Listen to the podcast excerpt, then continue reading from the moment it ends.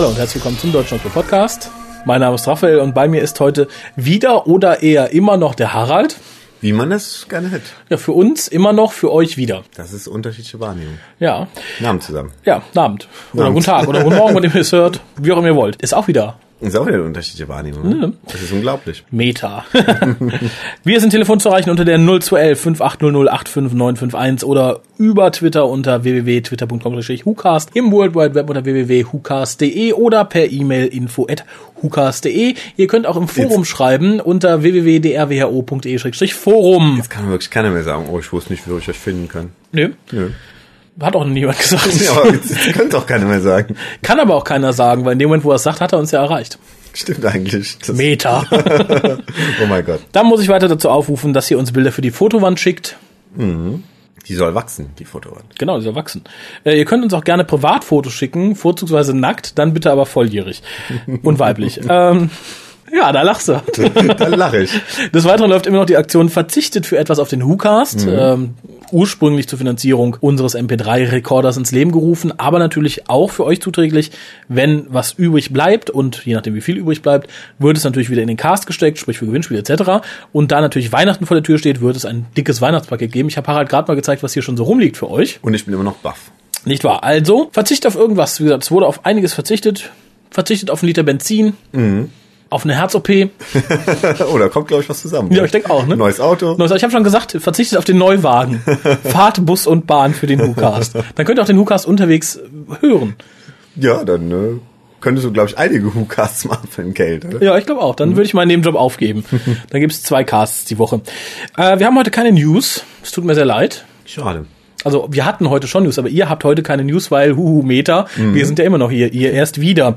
ähm, aber wir haben was anderes, nämlich äh, Verena, die einige aus dem vergangenen Cast kennen. Ich glaube, es war die 113, 132, 100, ich weiß es nicht mehr, Ah, das 123. ist lang her wieder, oder? Ist ein Tacken her. Aber ihr kennt die wohl ja noch aus einem vergangenen Cast. Und die war so freundlich, zwei Buchbesprechungen für euch einzusprechen. Bei sich zu Hause allerdings, drum direkt einmal eingeworfen. Entschuldigung für die etwas suboptimale Klangqualität. Aber sie hat sich Mühe gegeben, oder? Sie hat sich Mühe gegeben, sogar Outtakes geschickt, die ich am Ende dieser Sendung verbraten werde. Super. Äh, und zwar hat sie besprochen Blood Harvest und Goth Opera. Das eine ist ein New Adventure, das andere ein Missing Adventure von Virgin. Ich sende jetzt gleich den ersten, jetzt zweigeteilt. Sie hat zwar in einem aufgenommen, aber dann zweigeteilt. Ich sende beide Teile heute, den ersten jetzt gleich. Denn dann wissen die Leute, die Ralph Rogers Quick Reads besprechen wollen, ungefähr wie es aussehen soll. Wobei ich direkt sagen muss, Verena hat ein bisschen übertrieben. Die sind sehr lang geworden. In der Regel genügen so drei, vier bis also sechs, sieben Minuten. Sie hat jetzt pro Folge knappe zehn Minuten abgerissen. Okay. Ist mal nett, füllt aber dann fast Fleißig. schon einen ganz eigenen WhoCast. Muss nicht sein, soll wirklich kurz sein, dass die Leute wissen, lohnt sich, lohnt sich nicht, darum geht's, darum geht's nicht. Ist natürlich im Endeffekt euch überlassen, aber wie gesagt, Verena hat's ein bisschen lang gemacht, finde ich aber gut. Wünsche euch jetzt viel Spaß mit dem ersten Teil. Der zweite folgt dann äh, ja nach unserer Besprechung von dem, was wir heute besprechen. Das ist nämlich der erste Teil der Sarah Jane Season 3, Prisoner of the Judun, sprich Teil 1 und 2. Die laufen jetzt immer einmal die Woche zwei Teile. Aber hören wir uns jetzt erstmal die Verena. Wir lehnen uns jetzt zehn Minütchen zurück Wunderbar. und lassen die vermutlich erotischste weibliche Stimme des deutschen Doctor Who Fandoms zu Wort kommen. Wunderbar. Finde ich klasse. Ne? Ich auch. Viel Spaß.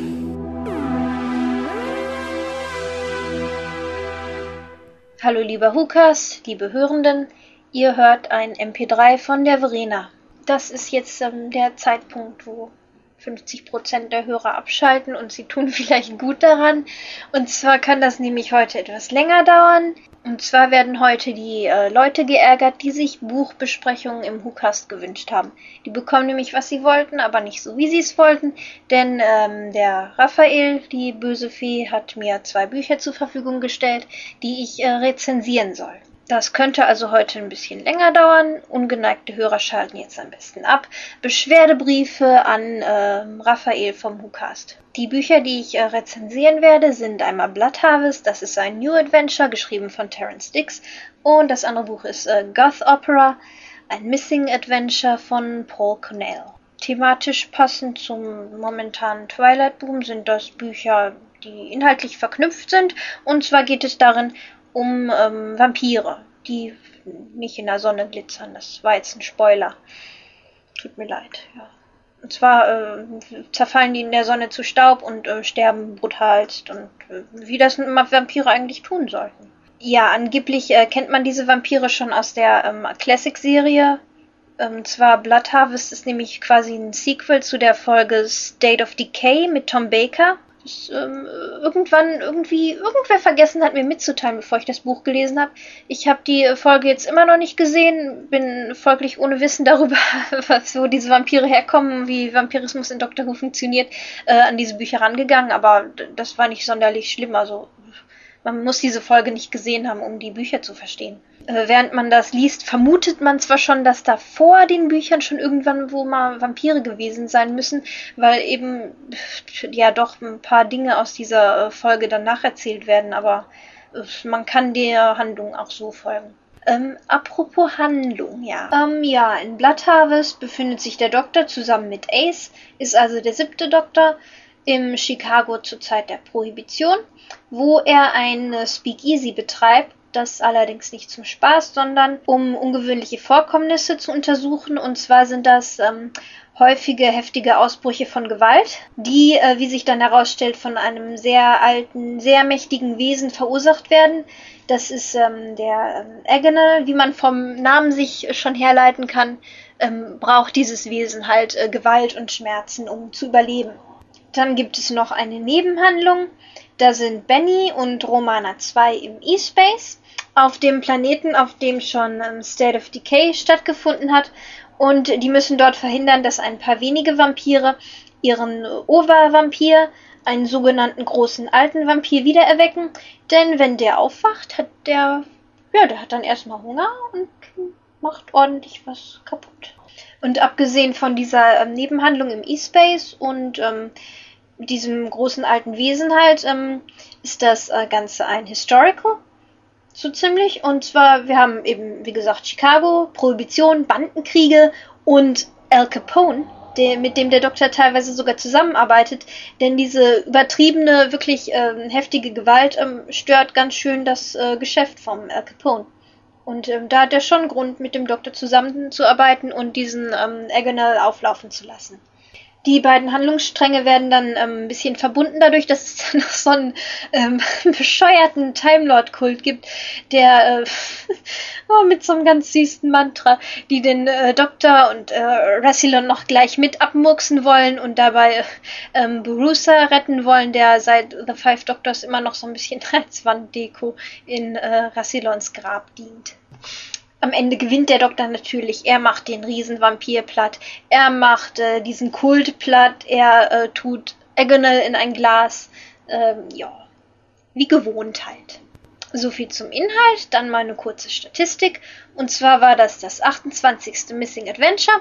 Es ist erschienen im Juli 1994, geschrieben von Terence Dix. Terence Dix kennt man als Autor. Ähm, Wargames, Robot, Brain of Morbius, einiges mehr. Er war äh, Skripteditor bei der Classic-Serie. Das Buch selbst, also Blood Harvest, ist ganz nett. Es ist ähm, ein TV-Tie-In. Wer TV-Tie-Ins kennt, weiß, wie die meisten TV-Tie-Ins sind. Das ist kein Riesenwurf, aber man kann es äh, gut und schnell durchlesen. Äh, macht ganz macht Spaß für ein paar Stunden, ist auch nicht äh, wirklich lang das Buch. Ich glaube 300 irgendwas Seiten. Äh, die Handlung merkt man vielleicht, klingt schon sehr wie eine ähm, ziemlich normale Doctor Who-Folge, was ja an sich auch nichts Schlechtes ist. Das Ganze ist ähm, auch ziemlich visuell geschrieben. Das ist ähm, nichts medienspezifisch, sondern man könnte äh, es genauso gut verfilmen. Von daher, das, das ist irgendwie verständlich. Äh, Terence Dix, äh, was weiß ich, Skriptautor. Aber es ist halt nichts jetzt, das ist jetzt ein super Buch, das darauf ausgelegt, ein tolles literarisches Werk zu sein, sondern es ist halt ein TV-Tie-In, geschrieben wie eine ganz normale Doctor Who-Folge. Was ich in diesem Zusammenhang halt ähm, sehr lustig finde, also dass es so visuell ist, ist äh, die Eingangsszene. Und zwar einer der Fokuscharaktere in diesem Buch ist nämlich ähm, Tom Decker, ein Privatdetektiv. Und äh, er ist der einzige Charakter, dessen äh, Narration in der ersten Person verfasst ist. Das führt dazu, dass eben gerade die Eingangsszene, in der zwei Gangsterdecker in seinem Büro einschüchtern sollen, äh, wirkt wirklich wie aus einem 50er Jahre Noir-Streifen und äh, die First-Person-Perspective ist äh, wie so ein typisches Voice-Over-Monolog. Das ist ganz witzig. Abgesehen äh, davon war ich aber beim Lesen teilweise sehr unsicher, ob ähm, unser lieber Autor Terence Dix hier ähm, eine ernste, düstere Gangster-Horrorgeschichte schreibt oder äh, ob der da unfreiwillig ein bisschen ins Komische abdriftet. Oder ob das eben, ob da bewusst so viele Klischees wie möglich reingepackt wurden. Sowohl was Gangsterfilme betrifft, als auch eben Vampirstreifen. Also egal, ob ähm, was sich der Mann jetzt dabei gedacht hat, es war teilweise ein bisschen zum Haare raufen, was da ähm, geboten wurde, aber größtenteils halt noch unterhaltsam. Und das ist ja die Hauptsache. Jetzt, wo ich halt auch weiß, dass es ein Sequel zu einer TV-Folge ist, ähm, akzeptiere ich, dass da schon das äh, standardmäßige Darstellung der Vampire wurde eben aus der Folge übernommen. Da kann der Herr Terence Dix vielleicht nichts für. Ich werfe Terence Dix also auch nicht mehr die ganzen slawischen Namen in der Folge vor. Das war schon ein bisschen sehr auffällig. Oh, Vampire. Bauen wir mal hier ein osteuropäisches Dorf hin mit äh, Igor und Ivo und äh, was weiß ich, wie diese äh, Tochter da hieß, die da geschlachtet wurde. Äh, damit man äh, kurz weiß, wovon ich rede, wenn ich hier von merkwürdigen Szenen rede, äh, da ist ähm, diese eine Stelle, in der Romana und Benny auf diesem Vampirplaneten eben von den Vampiren eingekreist werden, aber plötzlich taucht über ihnen auf ähm, so einem Hügel ähm, so ein weißer Greis auf mit weißem Bart auf einem weißen Pferd und ähm, der den Vampiren dann äh, sowas wie einen Feuerball entgegenschmeißt, damit die Untoten sich verpissen. Und äh, flankiert ist er von einer Armee aus bewaffneten Bauern.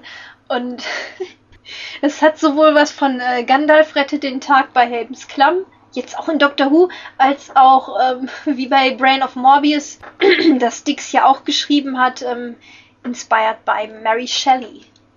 Ich weiß nicht, ob das Dicks Absicht war, aber ich, ich fand es ganz schön bescheuert. Danebenbei gibt es aber auch ein paar, einige super witzige kleine Details, die äh, mir wirklich gefallen haben. Und zum Beispiel, dass der Doktor in seiner TARDIS da den Swimmingpool zum Bierbrauen benutzt. Was mir eben ein bisschen missfallen hat, war, was man vielleicht in meiner Zusammenfassung der Handlung schon gemerkt hat, eben diese, ähm, diese drei Time Lords die Bruce aus seiner ewigen Verdammnis befreien wollen und dazu eben diese beiden ähm, zwei Pläne aushecken, um den Doktor und Agonal, dieses mächtige Wesen, eben in ihre Gewalt zu bringen. Dieser Kult hat einfach nur genervt. Die waren nicht bedrohlich, die waren einfach nur dumm und schwach und unnütz.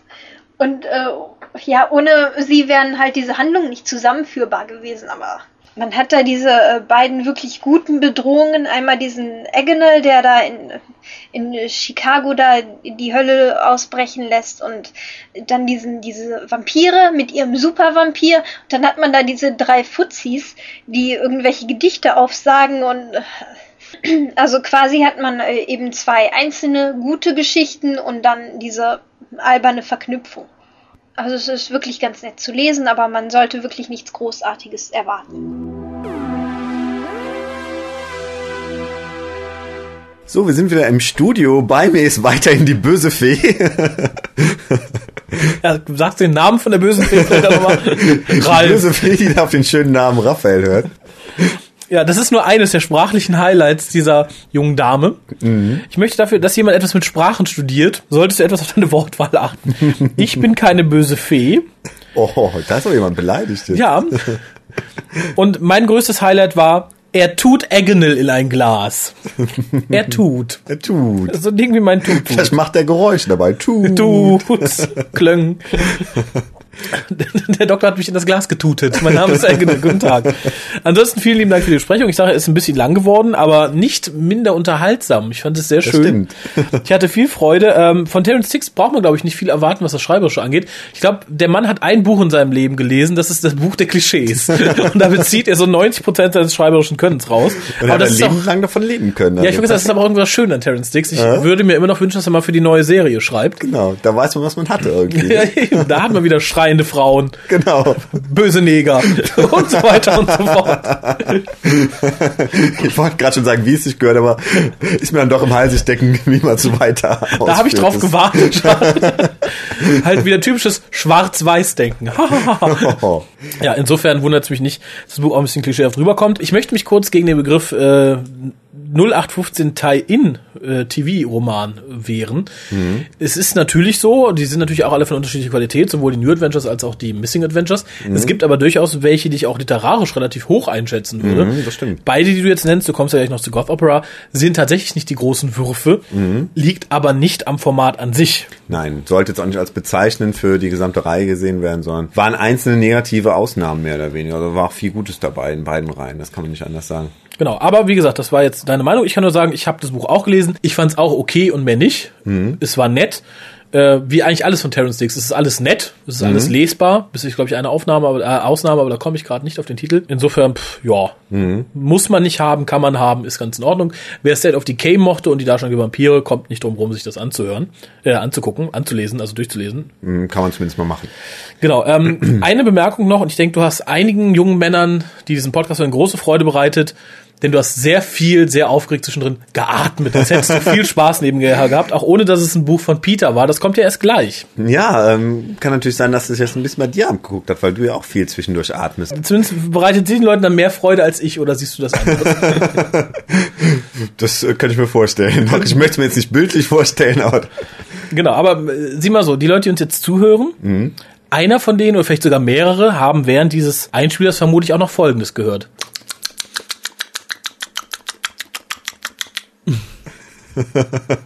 So, für die Leute, die ihr Essen bei sich behalten haben, geht es dann jetzt weiter mit Prisoner of the Jadoon. Die erste Folge der zweiten, äh, der dritten Staffel von Sarah Jane Adventures. Geschrieben hat's Phil Ford. Ich denke, da muss man nicht mehr viel zu sagen. Den kennt man.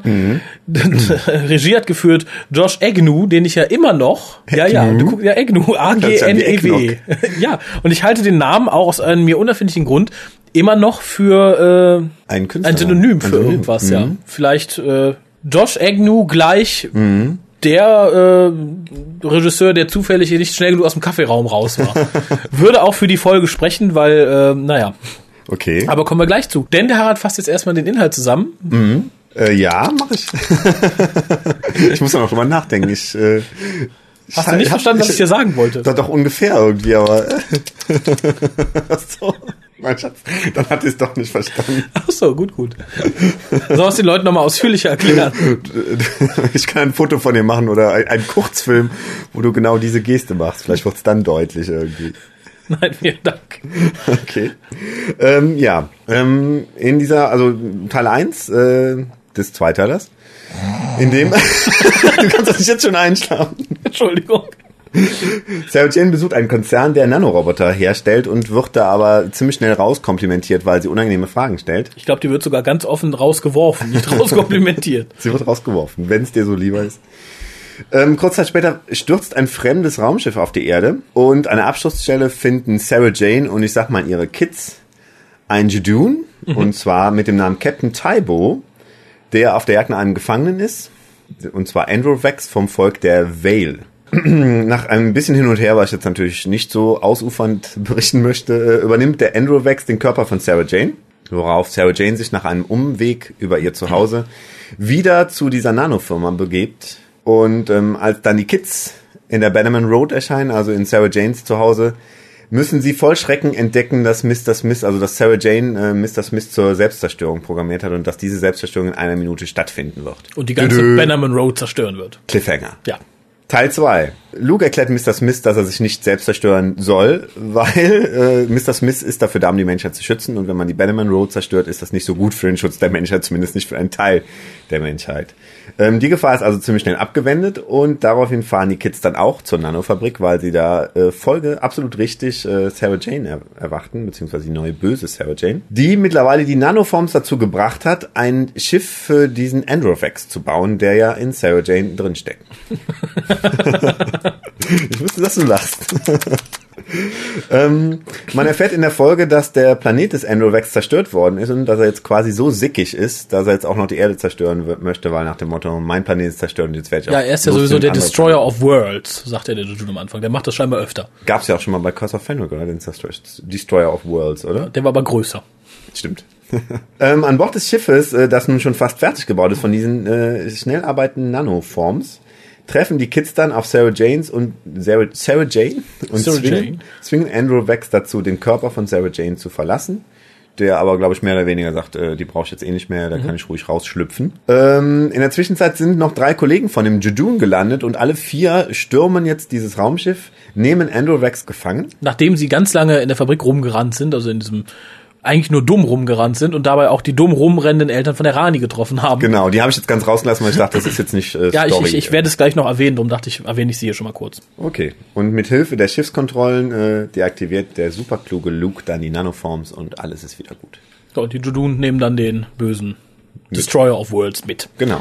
Richtig, ja. Ich muss direkt von vorneweg sagen, um dir jetzt mal das Wort zu entreißen. Ja, bitte. Ich habe von vornherein von dieser Folge nicht viel erwartet, weil es war bisher immer so, die erste Folge der Staffel war immer. Nah. Was ich dann gesehen habe, hat mich teilweise sehr positiv überrascht, teilweise aber auch sehr negativ, so dass ich im Endeffekt das bekommen habe, was ich dachte, aber halt mit ganz anderen Ausschlägen, als ich es gedacht hätte. Das Okay. war ein bisschen traurig. Ähm, zuerst mal möchte ich erwähnen, dass wir zum, glaube ich, 150.000. Mal wieder eine Alienrasse haben, in der Paul Casey steckt. das habe ich auch gedacht. Weil diesmal habe ich auch wirklich Paul Casey darin gesehen. Ich dachte, guck mal, Paul Casey im neuen Kostüm irgendwie. Ich finde, man erkennt ihn mittlerweile. Ja, Der, kann, der kann komische Pupillen aufgesetzt kriegen, der kann ganz seltsame Alienanzüge tragen. Du denkst sofort, oh, guck mal, Paul Casey Ja, dabei, und diesmal hat er ne? Nashornkopf auf und hat ihn trotzdem erkannt.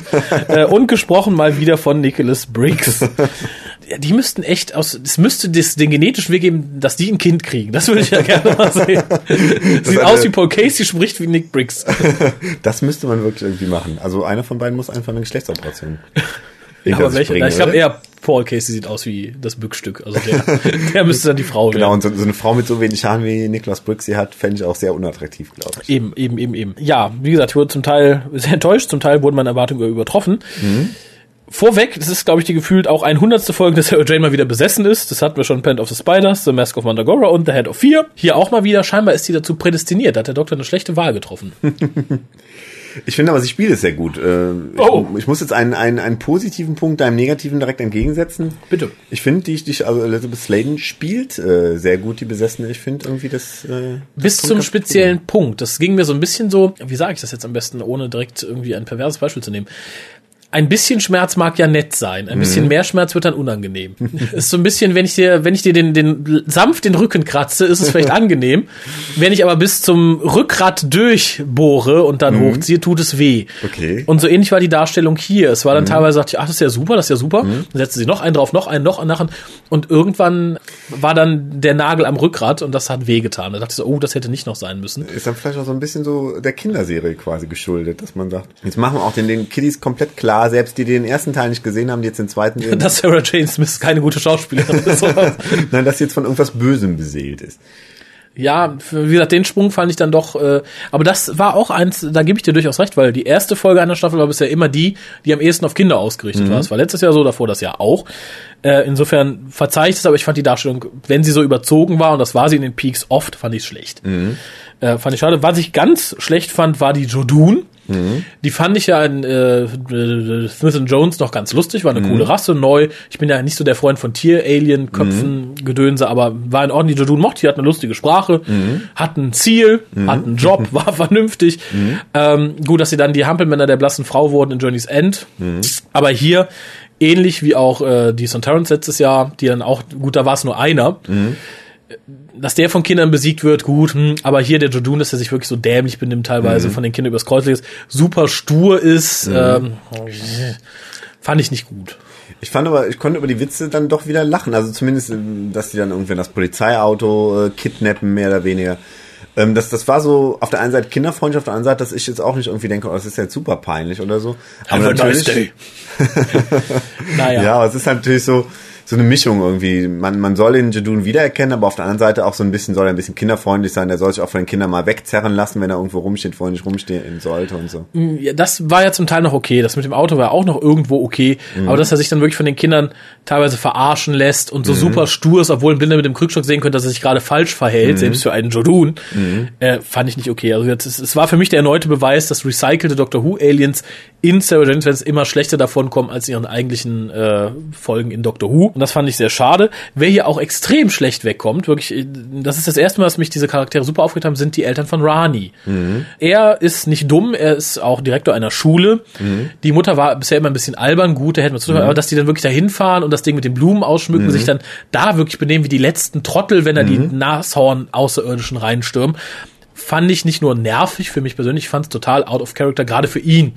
Sie Dann- gut, aber er, hm. Man hat es auch gerade in der Zusammenfassung gemerkt. Also ich habe, als ich die Zusammenfassung geschrieben habe, habe ich gedacht, muss ich die beiden reinbringen, aber ich merke, ich muss es nicht reinbringen, weil sie haben nichts mit der Story zu tun. Ne? Ja. Also insofern ähm, hätte man es irgendwie rauslassen können und dafür ein bisschen mehr, keine Ahnung, ein bisschen mehr Judoon-Action oder sowas einbringen können. Ich weiß. Ja, die Frage ist halt wirklich, ob man da die reingenommen hat, also wir brauchen Füllmaterial oder wir Mhm. sagen, okay, die haben jetzt für alle Folgen unterschrieben, dann müssen wir die auch irgendwie darin unterbringen. Mhm. Ich finde, die haben da nichts zu suchen gehabt, vor allem nicht dann in Verbindung mit den Jodun und vor allem nicht in Verbindung mit den Blumen, die sie aufstellen wollen. Mhm. Was ich auch schlecht fand, obwohl es eigentlich vielleicht für Kinder ganz gut gemeint war, ist, dass Luke es schafft, Mist, das Mist, die Selbstzerstörung auszureden. Ist für die meisten alter Hut mittlerweile. Mich hat Mhm. sehr gewundert, dass von Luke nicht ein entsprechendes Filmzitat kam, weil es ja nun mal eine bekannte Sache ist, einer Maschine die Selbstzerstörung auszureden mittlerweile. Mhm. Das hat ja schon Captain Kirk in den 60ern gemacht. Captain Kirk, wir haben es in, mittlerweile in vielen Science-Fiction-Filmen. Äh, insofern fand ich es eher suboptimal, gerade weil Luke und Clyde ja öfter mal das ein oder andere Filmzitat bringen.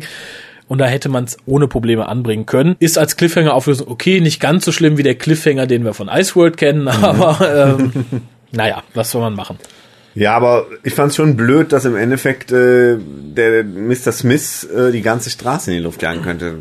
Da muss man sich fragen, wie denn? Das ist ja irgendwie äh, eingekleidet mit irgendwie Sprengstoff oder so. Und wenn ja, warum? Also, vielleicht hatte da einfach nur, vielleicht seine Energiequelle so groß wie ein Dackelhoden, aber hat die Sprengkraft von 50 Tonnen TNT. Der ist ja außerirdisch, das darfst du ja, nicht vergessen. kurz erwähnen müssen, weil sonst finde ich es ja unlogisch irgendwie. Also wenn jetzt Luke, also meine, meine, meine Dackelhoden große Energiequelle explodiert mit der Kraft von, ich glaube, da genügt, wenn man sagt, wenn ich explodiere, dann ist ja alles kaputt. Ja, ja, ich fand's irgendwie, ich fand's weit hergeholt irgendwie, aber gut. Aber ich bin jetzt auch schon bei den positiven Sachen, glaube ich. Du bist schon bei den Positiven. Hast du noch negative?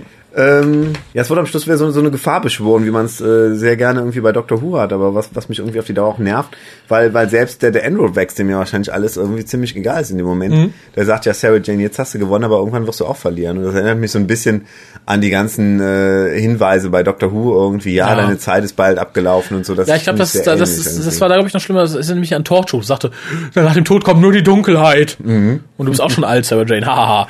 Mir ist aber noch was Negatives eingefallen. Ja. Nämlich zum einen war die Auflösung ein bisschen an den Haaren herbeigezogen. So, oh Mhm. nein, die Nanoforms haben das Raumschiff gebaut, darum kann ich sie hiermit befehlen. Naja. Schwach, sehr einfach. Und die ganzen, aber das war bisher auch in den ersten Folgen immer so, die Special Effects fand ich relativ schlecht. Das Raumschiff war nett moduliert, sah aber schlecht aus. Ähnlich die Nanoforms, als Idee ganz nett. Ähm, als Partikelaufsatz auch sehr nett, aber die Umsetzung fand ich halt teilweise sehr schwach. Äh, und auch dieser Zunge aus dem Außerirdischen raus oder aus der besessenen Sarah Jane raus fand ich schlecht umgesetzt. Ist natürlich dem Budget geschuldet, kann man da nichts gegen sagen. Aber dann bin ich mit meinen negativen Sachen durch. Dann habe ich nur positive Sachen. Ja, nö. Ich hatte im Endeffekt noch diese, diese sehr kindliche Moral irgendwie. Man hatte fast das Gefühl, dass wie bei dieser alten äh, Masters-Zeichentrickserie, dass am Schluss nochmal äh, ein Judun gezeigt wird, der irgendwie sagt, ja, ihr müsst aber auf alle Regeln hören, Kinder und so. Das fand ich ein bisschen kindisch, fast für eine Kinderserie schon ein bisschen kindisch, aber das äh, war es dann auch so an meinen Negativpunkten. Ja, da greift aber noch ein Positiv-Negativ-Punkt von mir. Also zum einen fand ich die Stimmung insgesamt ganz nett und die Stimmung wird unterstützt durch diese Sequenz am Anfang. So, willkommen in Bannerman Road, das ist Sarah Jane. Verleiht dem Ganzen eine schöne Art von Geschwindigkeit und ich denke auch für eine Kinderserie so eine recht nette Einstimmung. Äh, was mir ein bisschen leid tat, und das ähm, war bisher nicht so, es drängt Sarah Jane wirklich in diese Ecke Kinderserie, weil in diesem kleinen Vorspann wirklich ganz preiswert diese Stereotypen benannt werden. Das finde ich schade. Wir haben den außerirdischen Genius, wir haben die Superreporterin, wir haben die alte Dame mit dem Supercomputer. Hätte nicht sein müssen. Ich glaube, Kinder, die das gucken, die können schon selbst differenzieren, wer da was ist. Da muss man nicht sagen, guck mal, das ist hier ist die, die kleine Journalistin, das hier ist äh, der Boy Genius, das hier ist der coole Schwatte oder so. Muss man nicht. Und Nee, das find finde ich unnötig. Also das äh, stieß mir auch negativ auf, dieser neue Trailer am Anfang, das neue- dieses neue Intro. der ja auch nicht weggeht. Ich hatte gehofft, es ist so, weil jetzt die neue Staffel beginnt, kommt der am Anfang, aber er kommt ja immer wieder, auch im nächsten Ja, zwar mit anderen Szenen dann jedes Mal, also jeweils passend zur jeweiligen Folge, aber es kommt immer wieder und braucht man nicht. Nee, hast vollkommen recht. Nö, fand ich schade, aber wie gesagt, für die Einstimmung und Geschwindigkeit fand ich es ganz in Ordnung. Eins sollte noch erwähnt werden, dann bin ich glaube ich auch schon durch, weil so begeistert hat mich die Folge nicht, muss ich sagen. Es wird die Area 51 erwähnt, also known as Dreamland und das ist ja dieses Projekt 2, sprich Doktor Zeichentrickfilm für dieses Jahr noch. Mhm. Ach so, meinst du, ähm, das hätte man deshalb absichtlich gemacht? Ich gehe mal davon aus, dass das ein Wink in die Richtung war. Wie das aussehen soll, ist natürlich eine andere Frage. Ja, hast du noch irgendwas, was du zur Folge erwähnen wollen Nö, würdest? ich hatte sehr wenige positive Punkte. Das heißt auch nicht, dass sie mir gar nicht gefallen hätte. Für mich war es absolutes Mittelmaß. Irgendwie so eine Sarah Jane Folge, wie man es erwartet nach den ersten zwei Seasons. Ähm, wobei ich sagen muss, eine mittelmäßige Sarah Jane Folge ist mir immer noch lieber als eine mittelmäßige Torchwood oder Doctor Who Folge. Also insofern ähm, heißt das jetzt bei mir nicht, äh, wenn wir gleich zur Punktevergabe kommen, fünf Punkte wirklich, weil es Mittelmaß ist, mhm. sondern schon ein bisschen, bisschen besser. Also sechs, sechs Komma fünf oder so würde ich. Echt, da bin ich ein bisschen strenger, aber ich glaube auch nur, weil mir die nächste Folge relativ gut gefallen hat. Ähm, ich hatte nicht viel erwartet, mhm. habe teilweise mehr bekommen, weil ich mochte dieses Konzept der Nanoroboter ganz gerne, ich mochte mhm. das Rezept dieser Firma ganz gerne, dass wir natürlich wieder eine Firma haben, die riesig ist, aber nur drei Mitarbeiter da rumrennen und so Sachen. Mhm. Lass mal dahingestellt, kann ich alles gut aufs Budget schieben. Aber mich störten halt viele Sachen. Das Overacting von Sarah Jane, mhm. die wirklich dumm sich benehmenden Jodun mhm. Und so weiter und so fort. Insofern, ich komme jetzt einfach zu, ich gebe die 4,5. Für mhm. mich ist es ein bisschen unterdurchschnittlich. Aber ich habe ehrlich gesagt von der Folge auch nicht viel mehr erwartet. Insofern mhm. ist es ganz okay. Ich weiß, dass es auf jeden Fall besser wird. Mhm. Aber so eher negativ, vor allem, weil dann auch äh, sowohl die Jodun, wenn man das so sagen kann, als auch äh, die Eltern von Rani für mich total daneben geschrieben sind. Die sind mhm. nicht richtig gut geschrieben. Die Jodun vielleicht noch einer Kinderserie geschuldet, mhm. aber die Eltern funktionieren mit dem Hintergrund, wie wir sie bisher kennen, nicht als Comic Relief für eine Kinderserie. Mhm. Da hätten wir was anderes machen müssen. Tut mir leid. Mhm. Okay. Kann ich mit leben. Das ist schön. Also, das ist immer gut. Ähm, dann würde ich sagen, kommen wir doch jetzt äh, zum zweiten Teil von Verenas äh, äh, Buchbesprechung. Okay, ich bin gespannt. Ich auch. Euch wünsche ich viel Spaß. Dann haben wir noch ein bisschen Post und dann seid ihr für heute auch erlöst. Oh, das geht ja schnell, Hammer. Ja, für uns. Aber für die anderen vielleicht nicht. Vielleicht sitzt ihr doch mal, hören die auf, dann hören die auf. aber hier erstmal für die Herren zum Nachladen Verena Teil 2. zum Nachladen. Das zweite Buch ist ähm, Goth Opera ist, je nachdem wie man es sehen will, entweder ein Sequel oder ein Prequel zu Blood Harvest. Und zwar spielt ähm, einer von diesen Vampiren, die den Supervampir wieder auferstehen lassen wollen, spielt ähm, nämlich in Goth Opera wieder mit. Für ihn spielt das Ganze nach Blood Harvest, weswegen er sich ähm, in, während Goth Opera eben am Doktor rächen möchte, weil der in Blood Harvest eben die anderen Vampire abgemuckst hat. Und für den Doktor liegt ähm, Blood Harvest aber noch in der Zukunft, weil es hier eben nicht mehr der siebte Doktor ist, sondern der fünfte zusammen mit äh, Nissa und Tegan. Und zwar in Goth Opera geht es eben hier um diesen in Blood Harvest einzig überlebenden Vampir, der von einer äh, Time Lady aufgegriffen werden wird. Die möchte irgendwie Königin der Verdammten werden und dafür baut sie ihm einen Vampirkult auf und ähm, ihr ultimativer Plan ist es, mit äh, seltsamer Technologie dafür zu sorgen, dass auf der Erde auf einer Hälfte ewig Nacht ist, damit sich dort ähm, eine neue Vampirkultur aufbauen kann, entwickeln kann und die eines Tages das ähm, Universum beherrschen soll. Das klingt etwas blöd, finde ich auch, aber ähm, ja, so richtig stark ist der Plot nicht von dem Buch, sondern ähm, äh, was mir daran gefällt, sind so ein paar andere Dinge. Aber erstmal nochmal kurz zurück zur Handlung, äh, wie der Doktor da reinpasst. Und zwar möchte sich dieser Vampir erstmal überhaupt nur am Doktor rächen. Darum schicken die Vampir so ein, ähm, so ein gruseliges, creepy Vampir-Baby los, das den Doktor beißen soll, stattdessen aber Nissa anfällt. Die wären im Laufe des Buches dann eben ein bisschen zum Vampir mutiert und äh, was der Doktor eben versucht rückgängig zu machen. Und äh, so wird er eben durch ähm, dieses Vampirbaby erstmal auf den ganzen Plot der Vampire aufmerksam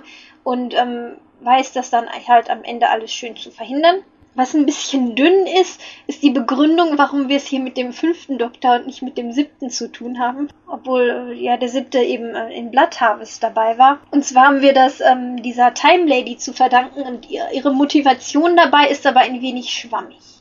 Zuerst heißt es, der siebte Doktor wäre für sie eben schwerer zu überrumpeln. Und am Ende ist es, äh, fand ich es aber ziemlich eindeutig, dass sie dem Vampir nur vorgespielt hat, dass sie den Doktor für ihre gemeinsamen Pläne opfern will. Dazu kurz, sie brauchen irgendwie äh, das Blut eines äh, Time Lords, um den ähm, äh, Vampir überhaupt wieder erst wieder zu Kräften kommen zu lassen und dann um diese ähm, Technologie aufrecht zu erhalten, die die Erde in ständiger Nacht hält, ähm, brauchen sie auch irgendwie einen ähm, Zeit, Zeitwanderer, Zeitreisenden, der diese, der eben in diese Maschine gesteckt wird, damit das eben nicht irgendwann ausbrennt, sondern ähm, die das Ganze weiterlaufen kann. Am Ende ist es aber eben ein ähm, Plotpoint in der Geschichte, dass sie das dem Vampir nur vorgespielt hat. Sie will eigentlich diesen Vampir opfern und dann ähm, mit dem Doktor als ihren ähm, Geliebten das Universum beherrschen. Und darum ähm, gehe ich einfach mal davon aus, was mir diese Frau ein bisschen sympathischer macht, weil ihr, Plan ist kacke, aber ich kann ihre Motivation jetzt nachvollziehen,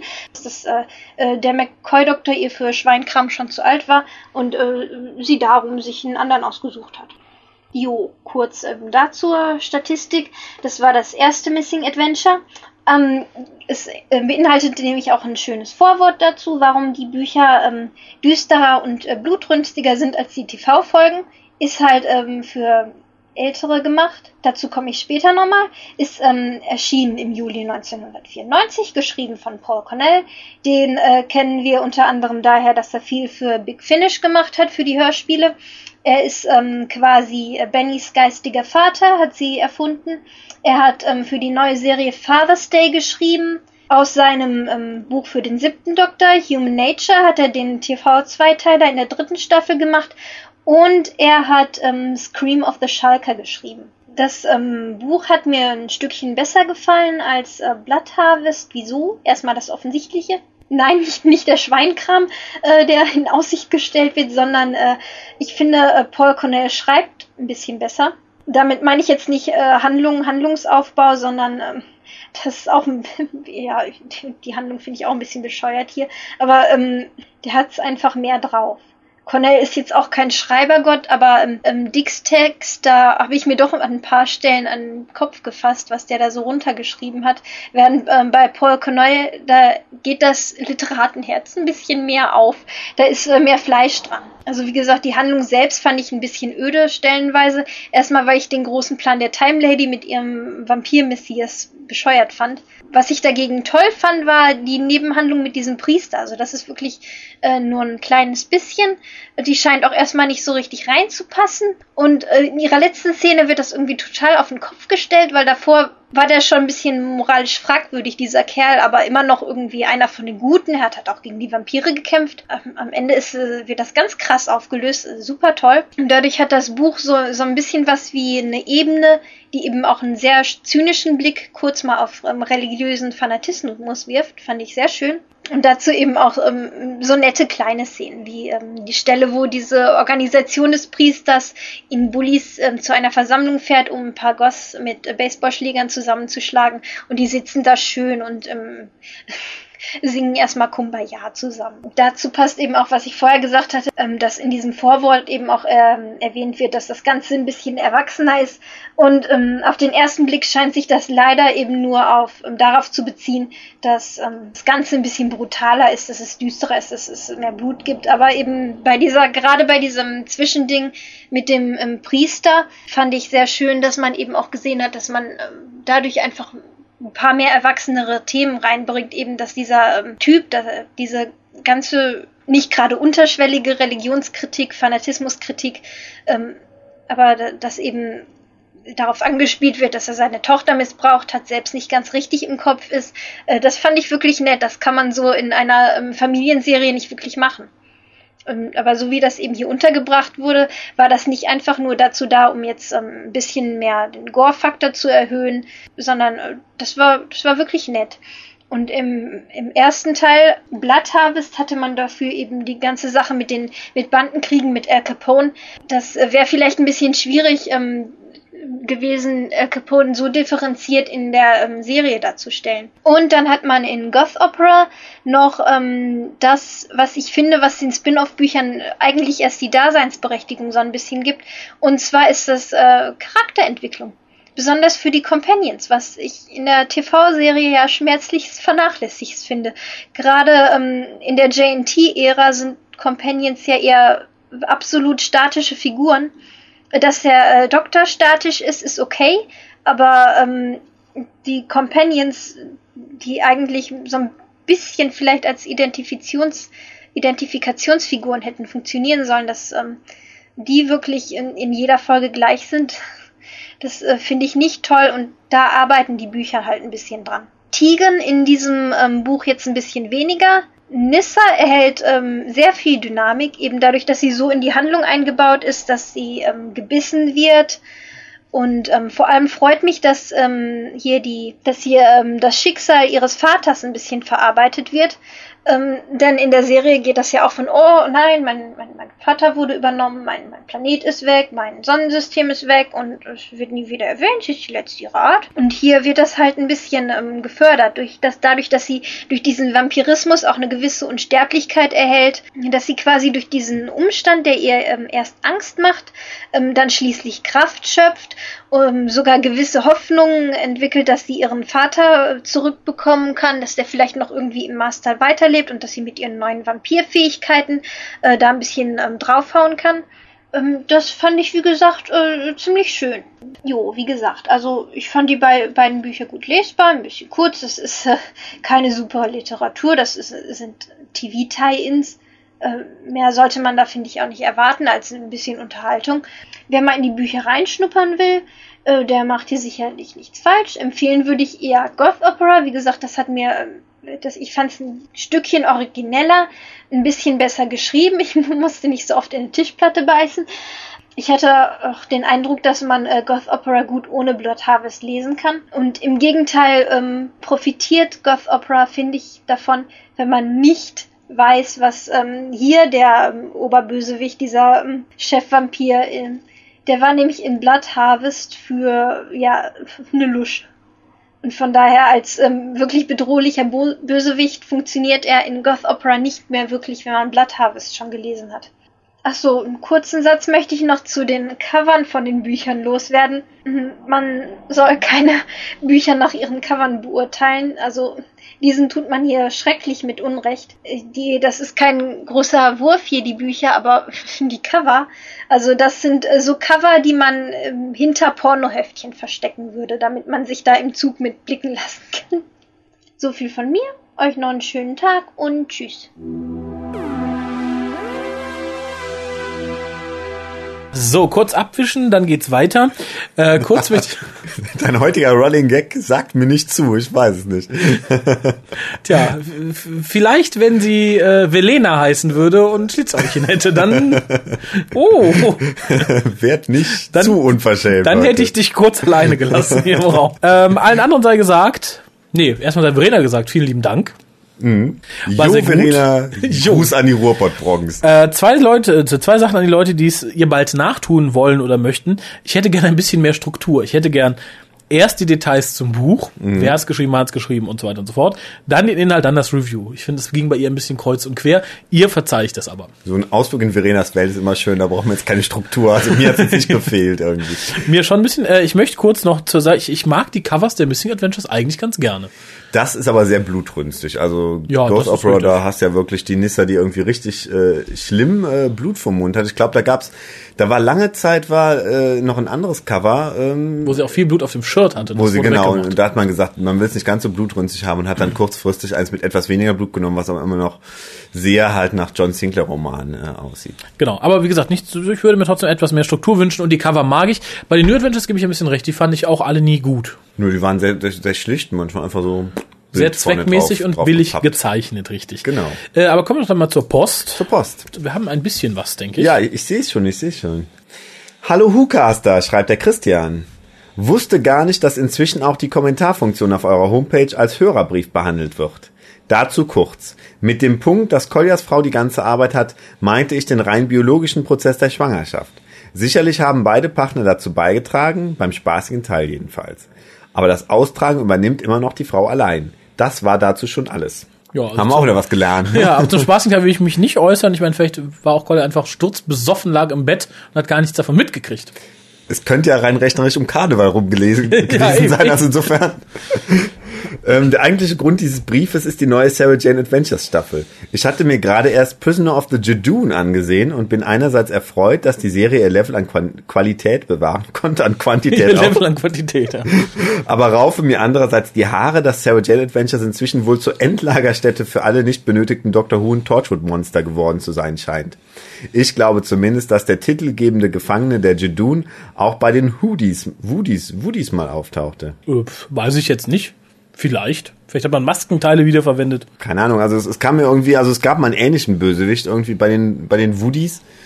Aber was das genau war, weiß ich auch nicht mehr. Also ich glaube nicht, dass es die gleiche Rasse sein sollte. Ich das, glaube äh, auch nicht, aber info.hukas.de, wenn da jemand mehr weiß. Mir fällt auf Anhieb nur der komische Fisch ein, dem man Anfang der zweiten Staffel die Rübe Stimmt. von den Schultern gepustet hat. Ansonsten, Ansonsten noch so irgendein kleiner, ich weiß es nicht. Ganz übel stieß mir aber Sarah Jane selbst auf.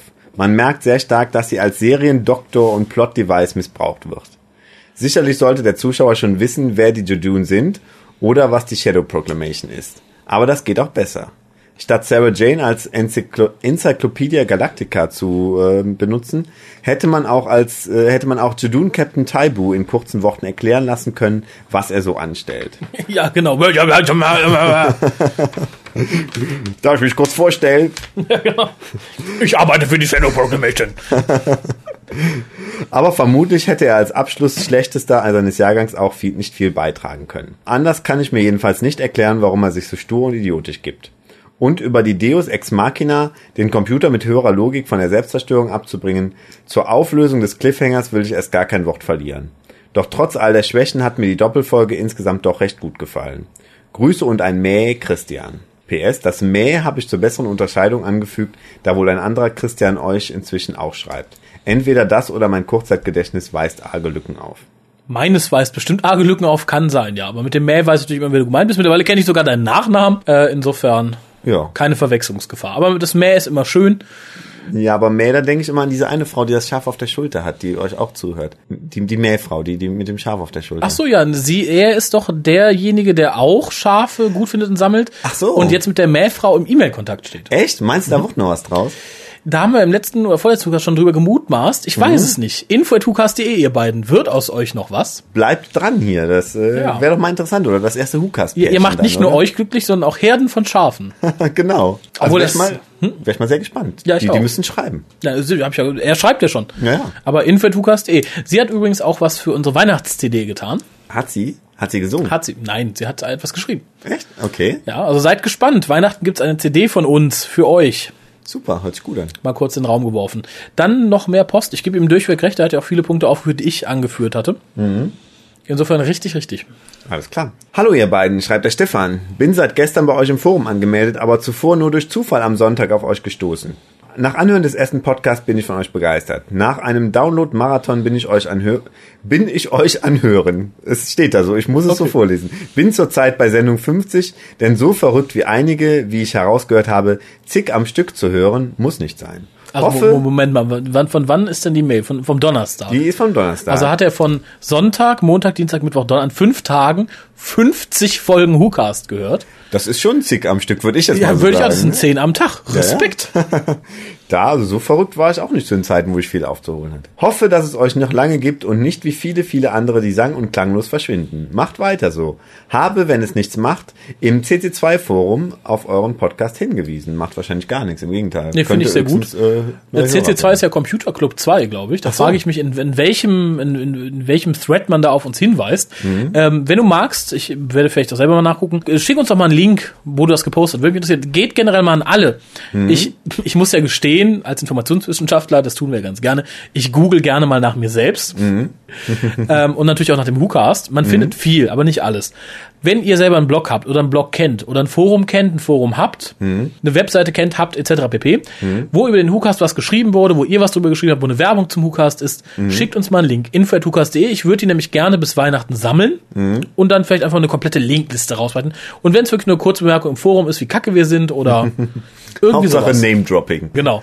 Würde mich mal interessieren. Ansonsten an dieser Stelle einfach mal eingeworfen. Rezensionen und äh, Bewertungen bei iTunes bitte. Dankeschön. Bitteschön. Mehr Post. Hallo, ihr Helden. Oh. Mir gehen die Begrüßungsarten aus. Hört sich doch schon mal gut an. Helden oder? ist doch super. Lichtgestalten. Hört sich alles krass an? Pornostars, wenn der Harald schon hier ist. Geht alles. Ich wollte mich nur melden, um mich für eins der Quick Reads zu bewerben. Dass ich auch in Audioform verfügbar bin, habe ich ja schon mal bewiesen. Und außerdem würde ich das Buch von der Miss Rayner gerne lesen, da ich I Am a Dalek schon im Regal stehen habe. Heißt, ich habe schon Erfahrung mit diesen Büchern. Ich wüsste nichts, was noch dagegen spricht, außer vielleicht meine Schule, da es etwas dauern könnte, bis ich zum Lesen komme. Ich hoffe, das hat überzeugt. Liebe Grüße, Katrin Charlie. Oder Charlie Katrin. Wahrscheinlich Katrin, Schrägstrich, Charlie. Achso, sind es zwei oder ist es ein Spitzname? Das ist, glaube ich, ein Spitzname. Ach so. Ähm, ja, erstmal vielen Dank. Du bist die Katrin erste. soll dich denn Charlie nennen oder Charlie soll man dich Katrin nennen? Ich, oh, ich denke, es ist online nennen wir sie Charlie. Wenn wir über sie reden oder sie anreden, dann ist es Katrin. Ach, Raffi, du bist so postmodern, das liebe ich ja. äh, ansonsten danke, du bist die Erste, die sich auf das Buch beworben hat. Ich kann nicht verstehen, wie man ein Buch von Helen Rayner lesen möchte. Aber gut, muss jeder mit sich selber ausmachen. Gibt auch Leute, die stehen auf Gummistiefel, um mal wieder diese alte Phrase rauszukramen. Okay. Äh, dass du in Audioform verfügbar bist, wissen wir. Und ich möchte mich an dieser Stelle auch nochmal entschuldigen, dass ich deine für uns eingesprochene Telefonnummer und Twitter-Ansage so sträflich vernachlässige in letzter Zeit. Aber ich werde sie in Zukunft weiter nutzen, das sei versprochen. Äh, ja, du bist bisher die einzige Bewerbung äh, für dieses Hörbuch, für dieses Buch und für die Besprechung. Wenn da nichts anderes nachkommen sollte, würde ich sagen, du bist es, dann schick mir mal deine Adresse. Ich verspreche auch, ich stehe nicht persönlich vor deiner Tür. Okay.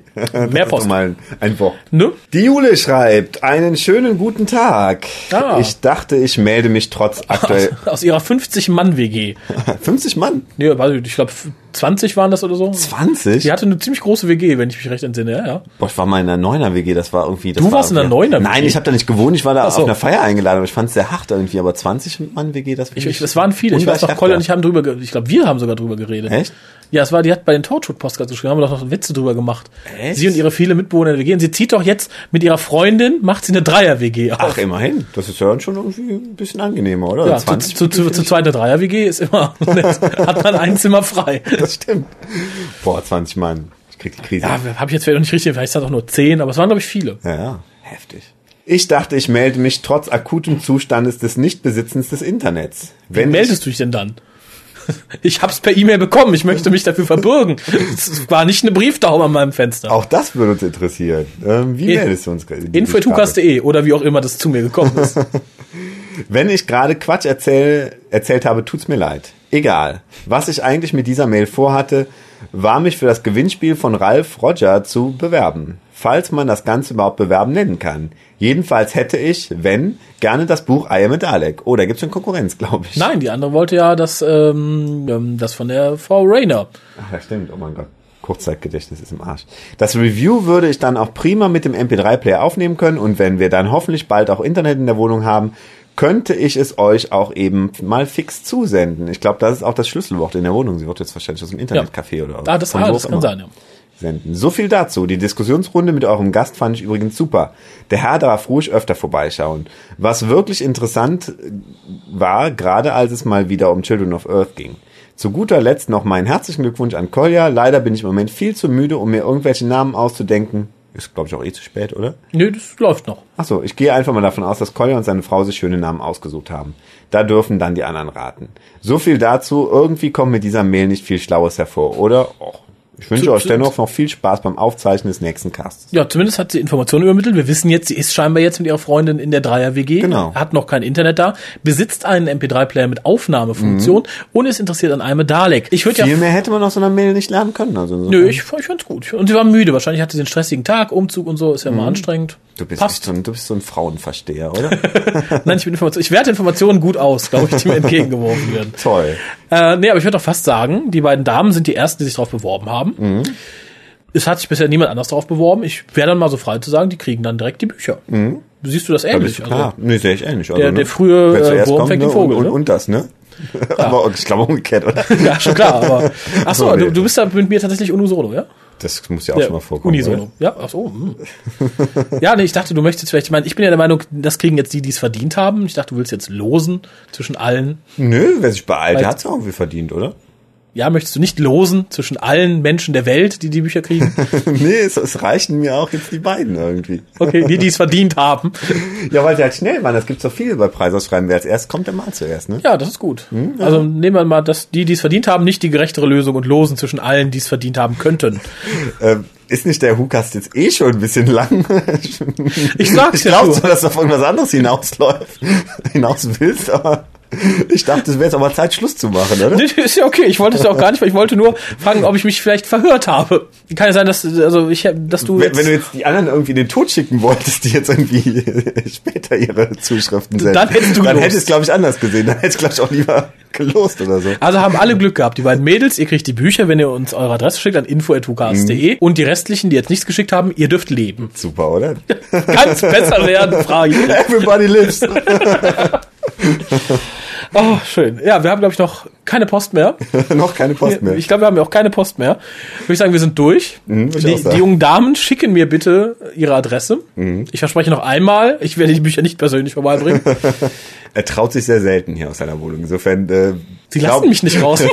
glaube ich tatsächlich, dass sie nicht mit ihm persönlich rechnen Ich würde mich raustrauen, aber die Wachen, die Wachen. Seit dem letzten Vorfall stehen da zwei. Ich hab's gesehen. Und ich glaube, die machen beide keinen Gefangenen, oder? Ich glaub nicht. Ja, doch mich! Mich! Nur mich! äh, ja, in diesem Sinne, Rinnen die Rinne. Äh, macht's gut, schaltet beim nächsten Mal auch wieder ein. Äh, wenn der Harald für euch wieder, für mich immer noch dabei ist, denn wir besprechen jetzt im Anschluss für euch in den nächsten Tagen noch einmal die nächsten, noch, noch einmal und immer wieder, für noch zu tun, die nächsten zehn Casts. Wir sind ja eh Freunde des Marathons, das wisst ihr. Genau. Also keine Sorge, wir sprechen dann The Mad Woman in the Attic. Wenn ihr uns noch liebt, dann schaltet auch beim nächsten Mal wieder ein. Bis dann. Tschüss.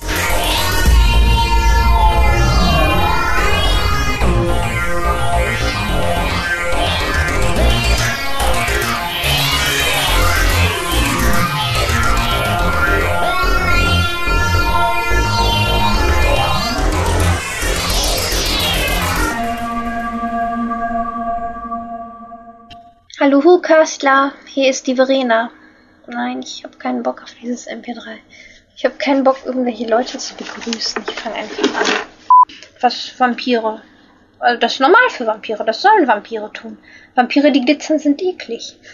Ja, die Handlung, ja. Im ähm, Blood Harvest ähm, befindet sich der Doktor zusammen mit Ace, Ace, Ace, Ace, Dorothy Ace, McFane auf dem Planeten, äh, der schon in State of Decay gespielt hat, und müssen dort verhindern, dass ein paar wenige ähm, äh, Obstfarmer. Obstfarmer? Warum habe ich da Obstfarmer? Es spielen überhaupt keine Obstfarmer mit.